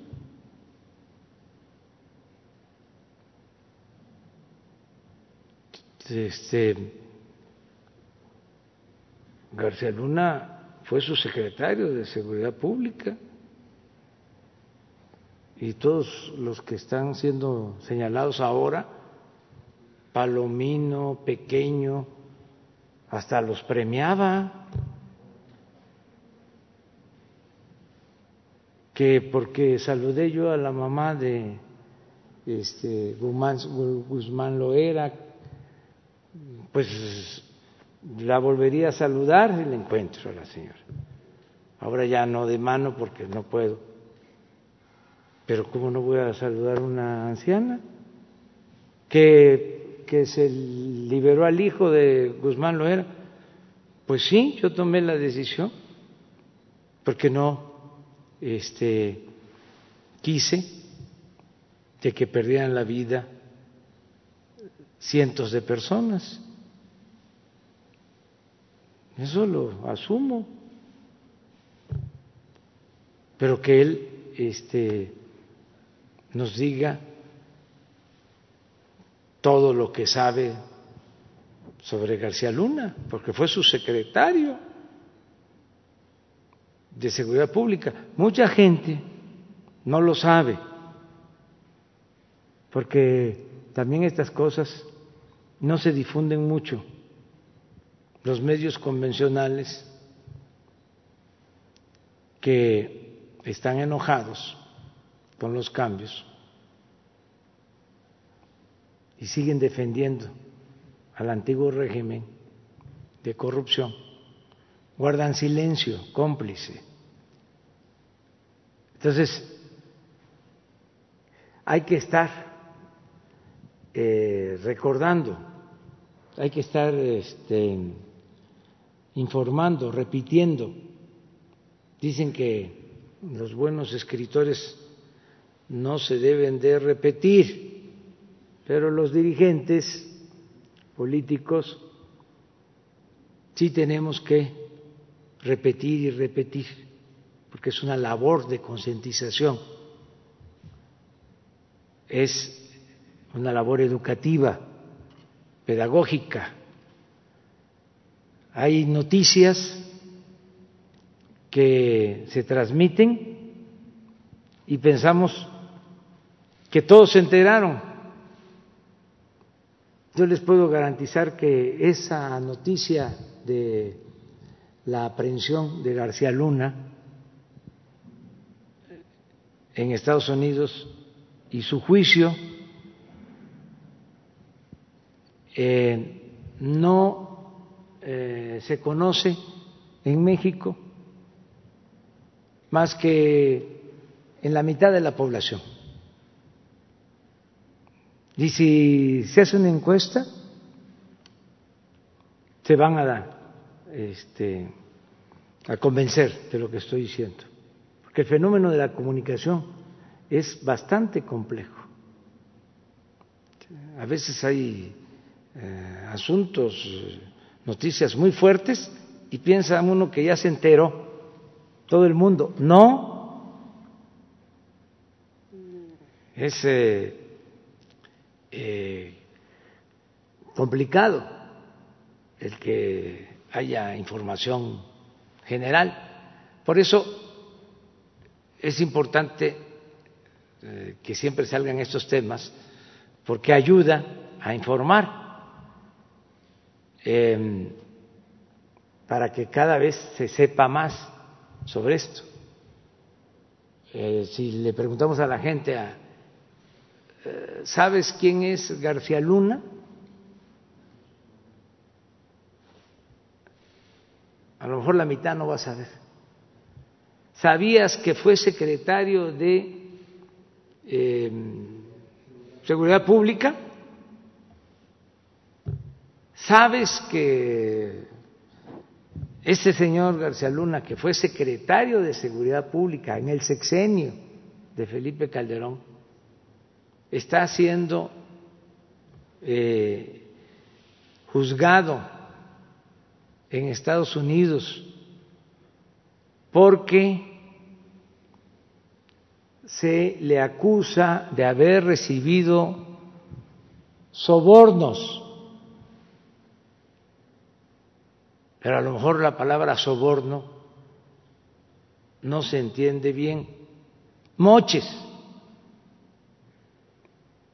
tampoco porque este en el habla de los pueblos mm, hay distintos modismos. Lo que más se entiende es mordida, así más general. A veces los escritores, ¿no? Presumidos dicen, eh, bájale cuando están escribiendo. No, es súbele. O sea, para que te entiendan. Si no, pues los que eh, comprenden lo que estás escribiendo son muy pocos. Hay que utilizar el buen castellano, evitar los tecnicismos, no hablar físico, como se decía antes, porque se piensa que eso da caché si se utilizan palabras rebuscadas. Bueno, pues resulta que al señor García Luna, jefe de la seguridad durante el gobierno de Calderón, se le acusa en Estados Unidos de estar recibiendo mordidas o de haber recibido mordidas, dinero, para darle protección al grupo o al cartel de Guzmán Loera. Él los protegía y a cambio de esa protección le daban dinero. Entonces, se le acusa de que desde el gobierno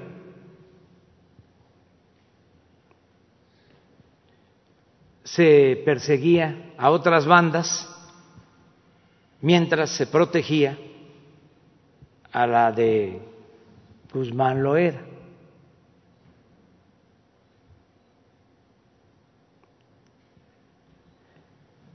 También en ese entonces se permitió que en secreto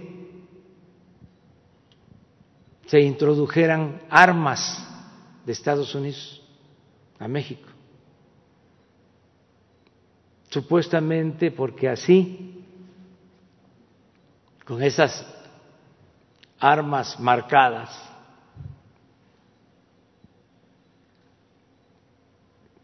Le llaman sensores. Se iba a saber quiénes iban a usar esas armas y así se les iba a detener. Imagínense hacer eso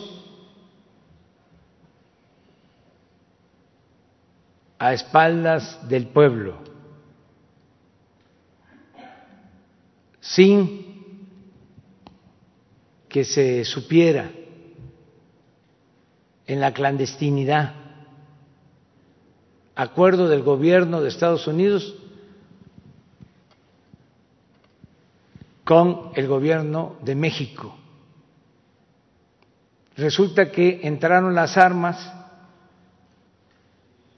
y así como García Luna, pues todo el gobierno estaba infiltrado.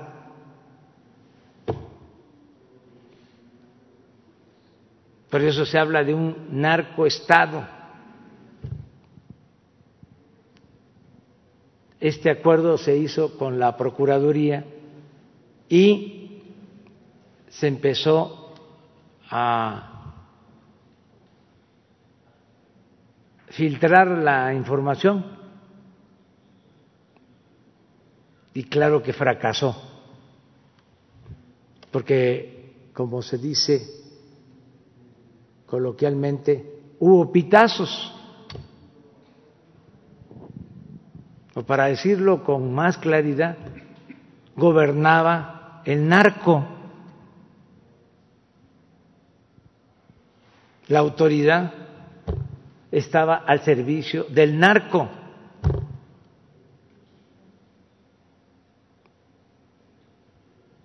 Entonces, era algo muy grave.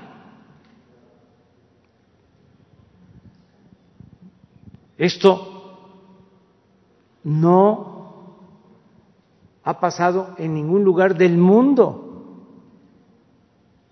en los últimos tiempos.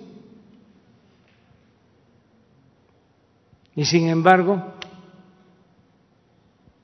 aquí todavía hay defensores de estas personas.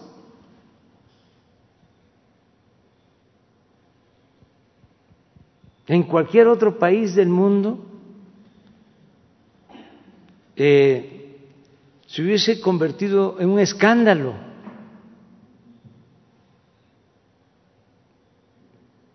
Esas series que hacen de televisión, Netflix, imagínense. Cuando eh, se iba a pensar que en esas series donde salen los jefes de la policía bien vestidos, con alhajas y muchachas guapas y todo, fuese la realidad o se quedara corta esa escena para lo que sucedía Eso por el lado de García Luna. Ahora nos vamos con el lado de Lozoya. Esa es otra historia. Entonces, ofrezco disculpa a los conservadores si se enojan.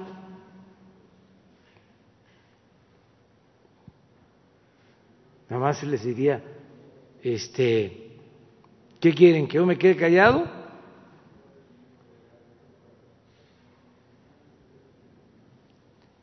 Y les recomendaría que se serenen, que esperen a ver en qué va a terminar el juicio de García Luna, en qué va a terminar el juicio de Lozoya,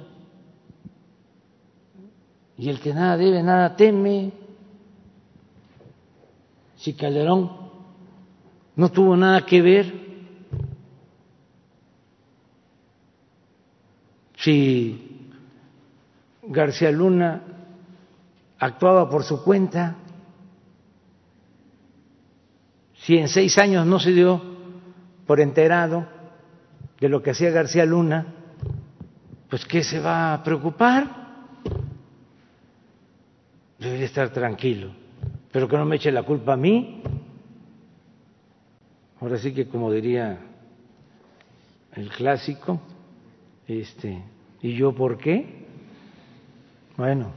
Presidente, mi segunda pregunta es que ayer se dio a conocer que en Estados Unidos se sancionó una empresa que sobornó a autoridades estatales y líderes sindicales aquí en México.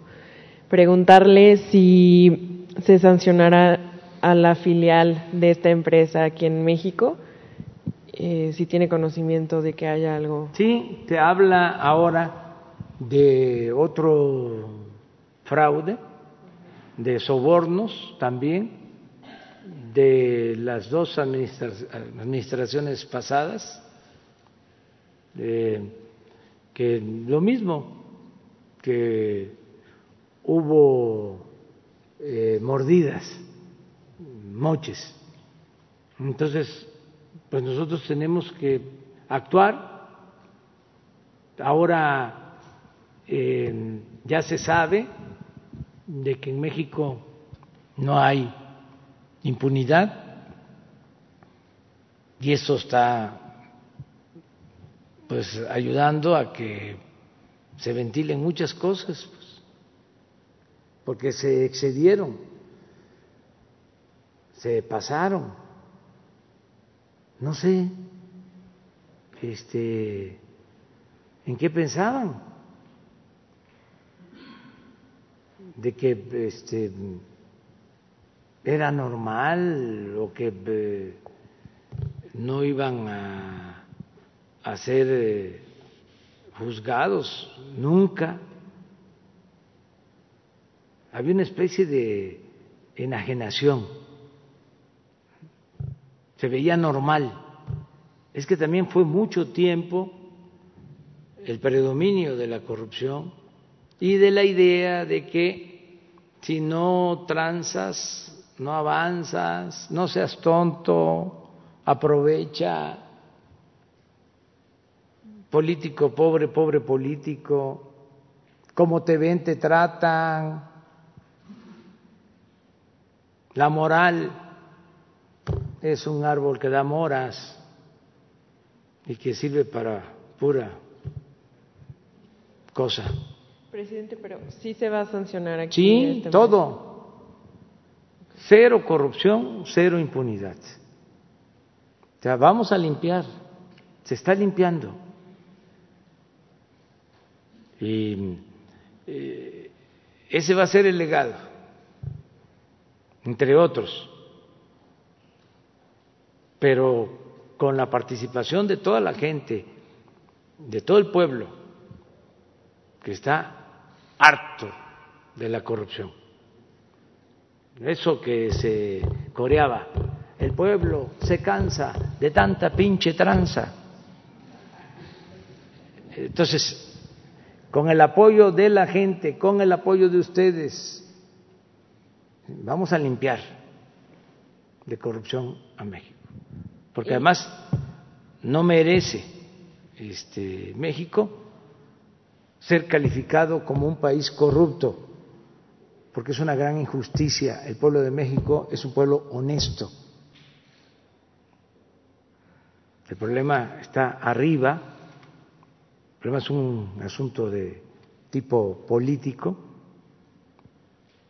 de contubernio, de asociación delictuosa, pero no tiene que ver con la moral de nuestro pueblo en las familias de México, en los pueblos de México, hay una gran reserva de valores culturales, morales, espirituales. Por eso fue hasta ofensivo aquello de que la corrupción era parte de la cultura del pueblo de México. Imagínense. Pero ese pensamiento eh, existe. Lo que pasa es que también hay mucha hipocresía. Entonces, no lo dicen, pero sí lo piensan. Entonces, tenemos que eh, seguir haciendo conciencia para que se termine la corrupción. Presidente, en ese tema de la corrupción, perdóneme, último tema. Eh, ¿Qué controles está aplicando la administración de usted para evitar colusiones entre empresas? Porque también ayer la COFESE reveló que impuso multas a un cártel de empresas que vendieron estudios de laboratorio y bancos de sangre a, sobreprecio, a sobreprecio al IMSS y al ISTE. En todos los casos eh, actúa la eh, Secretaría de la Función Pública. Ayer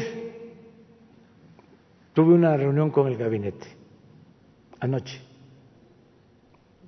y tratamos mm, algunos temas. Y les decía yo que teníamos que cuidar al gobierno de no caer en lo que sucedió con García Luna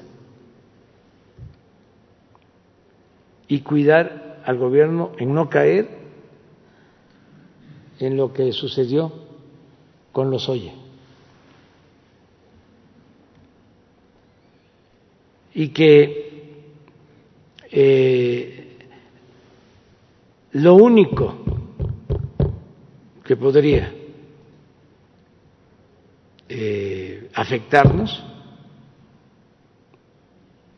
es que eh, se dieran casos de corrupción en el gobierno. Eso sería una gran decepción una traición al pueblo. Y se darían gusto los conservadores. Entonces, les planteé que además de principios, de ideales, políticamente teníamos que cuidar que ningún funcionario eh, se involucrara en actos de corrupción. Es tarea de la función pública, pero les dije que era tarea de todos, de estar pendientes. Si se veía a un funcionario este, en malos pasos, ¿qué es eh, un funcionario que anda en malos pasos? ¿O cómo se detecta? Fácil. Ya empiezan a cambiar de estilo de vida. Se cambian de casa. ¿Cómo le hacían antes? Venían de abajo. Vean historias personales de los políticos. ¿Dónde estudiaban? Pues en las escuelas primarias de los pueblos, en escuelas públicas, con esfuerzo de sus padres, y ahí iban subiendo. Llegaban, se colaban. Ese es el término más usual. Y entraban de diputados locales y luego presidentes municipales, luego gobernador, luego secretario. Y entonces se iban mudando de casas de la casa de la colonia eh, popular pasaban ya a una de clase media y luego una residencia y luego al Pedregal o a las Lomas. Ah, y departamento en Miami. Miami o eh, hasta Nueva York. O sea, sí. Entonces, y los carros y cosas humillantes que se sentaban atrás en el carro, no se sentaban adelante. El chofer les abría la puerta para que se subieran. Y ahí va. Eh, hombres y mujeres, porque esto es un asunto este, general. Entonces, las fiestas, este, en las colonias, con los vecinos, todos dándose cuenta. toda la calle la este, acaparaban con carros, toda la calle acaparada con carros. Porque no era uno o dos, no. Tres, cuatro, cinco carros. Entonces, eso se advierte a la ropa inmediatamente. No va a ser el sastre de, Catepec o el de la Roma este ya es sastre eh, especial y la tela hasta con detalles, con iniciales y reloj, cadena, todo eso, las eh, relaciones, los viajes, los contratos. Entonces, estar todos pendientes. Yo decirle a la gente, si hay un servidor público de este gobierno que ya lo están viendo muy fantoche, tirando aceite. Ayúdennos. Cualquiera. Sí, este, de eso hablamos ayer. De eso hablamos. Eh, y es un asunto de principios, de ideales, pero también para no hacerle el caldo gordo al conservadurismo. ¿Qué querían antes? Nosotros lo padecimos. Querían que la gente no tuviese esperanza, que la gente llegara al convencimiento que todos éramos iguales. Eso lo difundió de manera esprofesa el conservadurismo. Todos son iguales, todos son lo mismo. Sí. Entonces, este, tuve que decir este, varias veces de que me podían decir peje, pero yo no era lagarto, eh, para que se entendiera de que no todos somos iguales, pero sí querían, para que la gente no participara. Luego inventaron lo de la sociedad civil, luego crearon lo de los independientes, eh, descalificando a los partidos, luego llamando a no votar.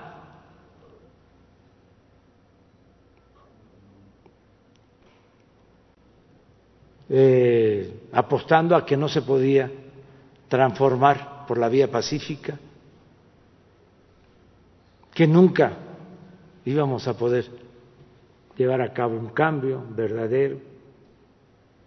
Y esto, este, tanto las derechas como la extrema izquierda, porque los extremos se tocan. Entonces lo acabamos de ver con el movimiento feminista. De repente aparecieron eh, feministas. Este conservadores. Pero lo que querían era eh, afectarnos a nosotros. Y así los estamos padeciendo diario este hombre ¿sí? Es cliente, sí, en los medios de comunicación,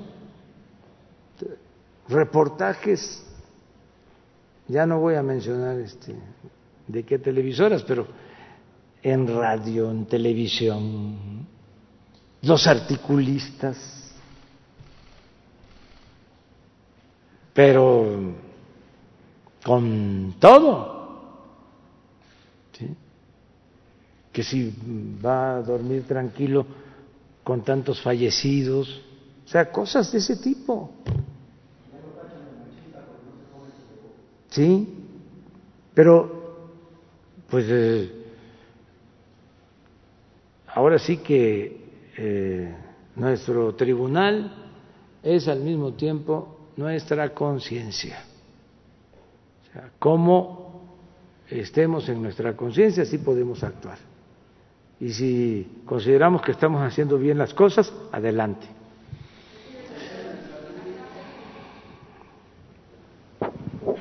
Buenos días, presidente, secretario, canciller, subsecretario, director. Buenos días. Paul Velázquez, desde Los Mochis, ni uno más, ni un corrupto más en gobierno. Tocarle el tema de salud. El pasado presidente 5 de mayo y 2 de julio le expuse la situación de los médicos residentes expulsados injustamente.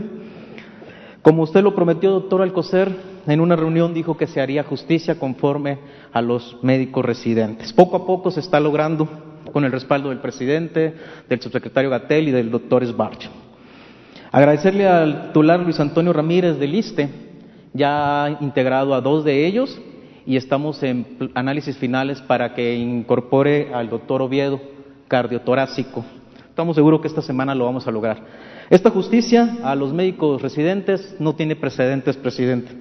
En este caso, el doctor neurocirujano Omar Gómez, en agradecimiento, le obsequia una herramienta básica en sus cirugías. Se la dejaré aquí con, con Jesús. El segundo tema, el segundo punto, eh, doctor Alcocer, el pasado martes 17 de marzo yo le comentaba la importancia de que la Secretaría de Salud creara un programa de acompañamiento para las familias y cuidadores donde se tiene un derecho derechohabiente con alguna discapacidad síndrome de Down, autismo, como en los países de primer mundo. Usted reconoció la importancia del mismo y prometió llevarlo a cabo. Ese mismo día recibimos muchos mensajes de madres de familia y cuidadores donde expresaban que por primera vez en su vida veían un secretario de salud que los tomaba en cuenta y los sentían humanos. Entendemos que la pandemia cambió todo el orden a seguir, pero voy a utilizar sus propias palabras de ese día y recordarle que esto es materia pendiente para la Secretaría y de usted, secretario. No lo hemos mandado extraordinario, pero la tiene pendiente. Y ahora sí, el tercer punto que es la, una propuesta y un análisis actual de la, de la norma oficial mexicana sobre la donación de sangre. En agosto del 2011 nació en Sinaloa el IGEM, institución de asistencia privada, dedicada a crear cultura de donación de sangre. Hemos esperado nueve años para ser escuchados. Diputados federales, senadores nos han negado esta oportunidad. En México se buscan héroes, héroes sin capa ni poderes especiales, héroes que con solo extender su brazo y depositar, una vida, eh, depositar vida en un banco de sangre salven vidas. El 14 de junio es el Día Mundial del Donante de Sangre en conmemoración al natalicio de Karl Steiner, descubridor y clasificador de los tipos sanguíneos. Décadas de rezago en formar una cultura de donación de sangre por parte del gobierno mexicano una norma que nació en 1985 en plena pandemia del VIH, una pequeña actualización en 2012 que no la hizo funcional, más problemas de logística en la operatividad de los bancos de sangre han desalentado la donación en México. Ese es el corte de caja al día de hoy. La propuesta para reformar una norma oficial mexicana, la número 253 SSA 1-2012, en cuatro puntos principales. El cuestionario. Eliminarlo o en su defecto, reducirlo y actualizarlo, pues victimiza, criminaliza y discrimina, a los posibles donantes. Se mete en sus preferencias sexuales, hábitos sexuales e imagen y apariencia personal. El tema de los tatuajes en hombres y mujeres. Las damas que están tatuadas de labios o eh, cejas y pestañas son descartadas de forma inmediata. El segundo punto es el equipamiento dejar de ser los manuales para automatizarlo o en su defecto semi-automatizarlos. Necesitamos máquinas centrífugas, crioprecipitadoras o las paráferis para poder obtener plaquetas, plasma, glóbulos rojos, albumina humana y dejar de depender de farmacéuticas internacionales. Mejores insumos en coagulantes que permitan aumentar de 28 días la vida útil de la sangre a 60 o más. El tercer punto, el tiempo que se lleva a cabo en una, donación de sangre es desalentador. De cuatro a seis horas tiene que permanecerle el donante. ¿Por qué? A quien no esté familiarizado, una vez que pasa el filtro del cuestionario, si lo tiene una pequeña muestra, la cual debe ser analizada para obtener su nivel de hemoglobina. El problema es que las máquinas están obsoletas o a veces no las tienen los mismos bancos de sangre y corren con esas muestras a otro hospital para obtener y tomar decisión si van a sangrar obtener la, unidad de sangre del paciente y se pierde un día laboral, lo que debería de ser, como en Estados Unidos, cerca de 45 minutos o a 55, que es el tiempo de ellos. El cuarto punto, tal vez uno de los más importantes, erradicar el mercado negro. México tiene un mercado negro.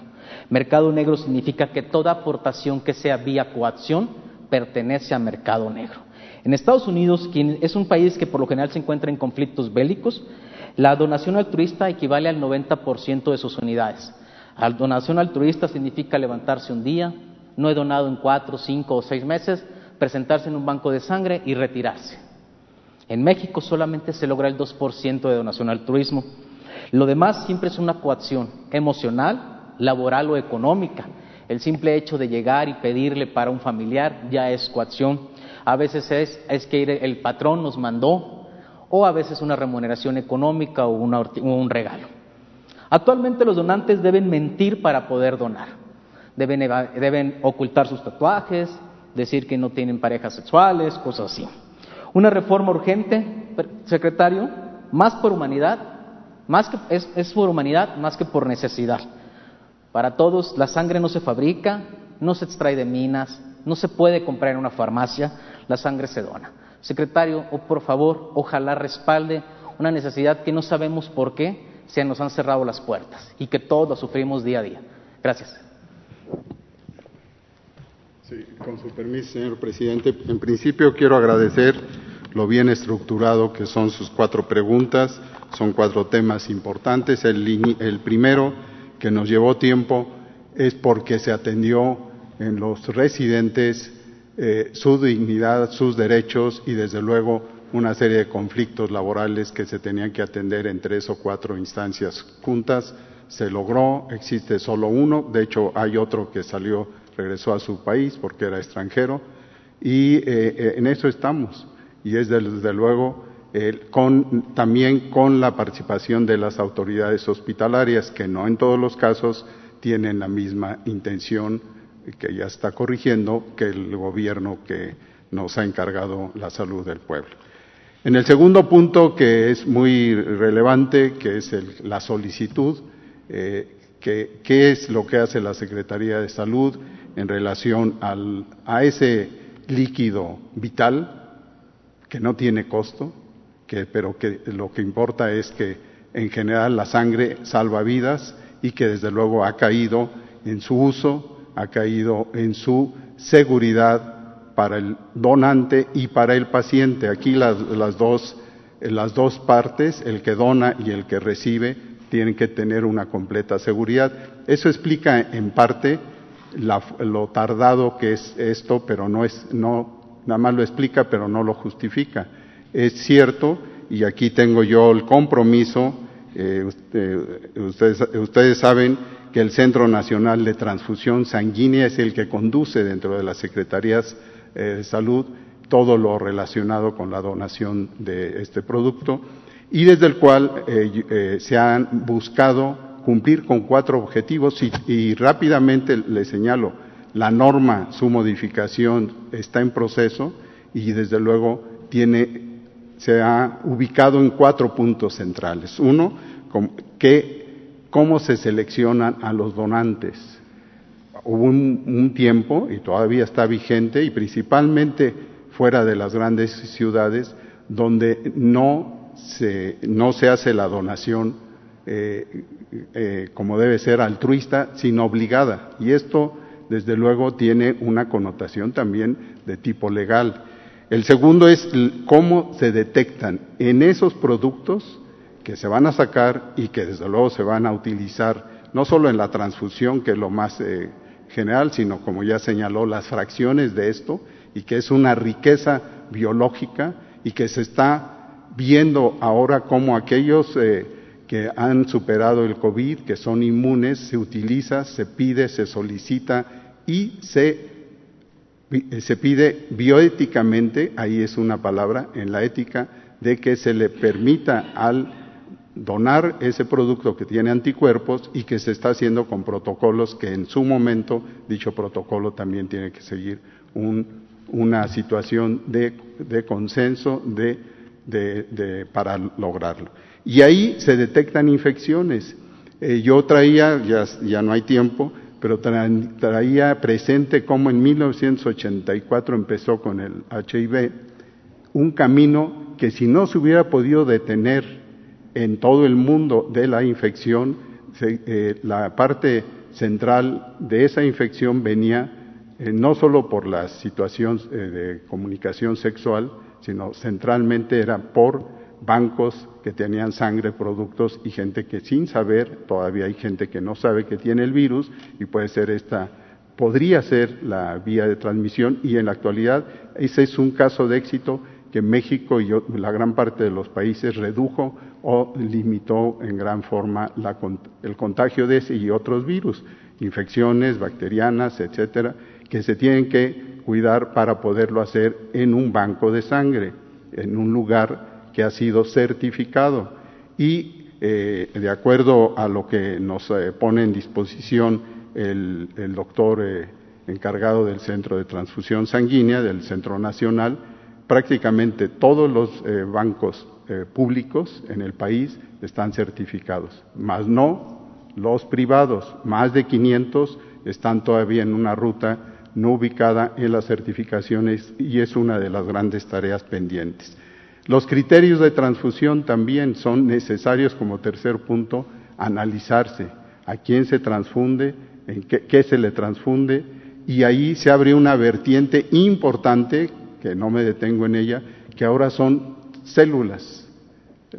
No solo es el producto celular más importante que es el glóbulo rojo, rojo o las plaquetas, ambos pueden salvar, salvan muchas vidas, las plaquetas que nos eh, permiten coagular la sangre, que son la parte de coagulación de la sangre, y, evitan que alguien muera no solo por anemia, sino por hemorragia. Y en eso hay muchas mujeres que todavía lo sufren.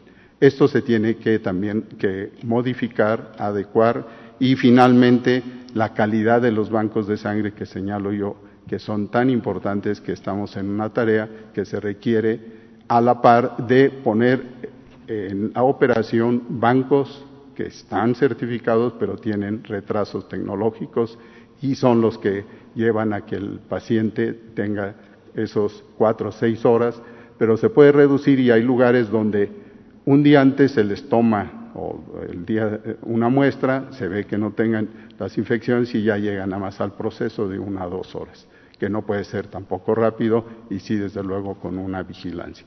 Esta sería la respuesta y agrego a eso todo lo que demás puede usted eh, sentir que estamos atendiéndolo y verificar que estamos haciendo ese camino con muchas perspectivas, no solo entre antes, sino durante y en la actualidad, en, la, eh, en esta parte de la pandemia, que nos requiere todavía seguir necesitando ese producto vital, con seguridad, para donante y para receptor y para todo el pueblo de México. Gracias.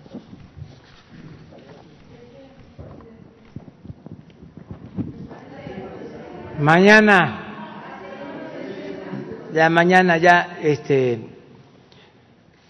son las nueve. Bueno, sí. La compañera, la compañera, allá cuatro mujeres y un hombre.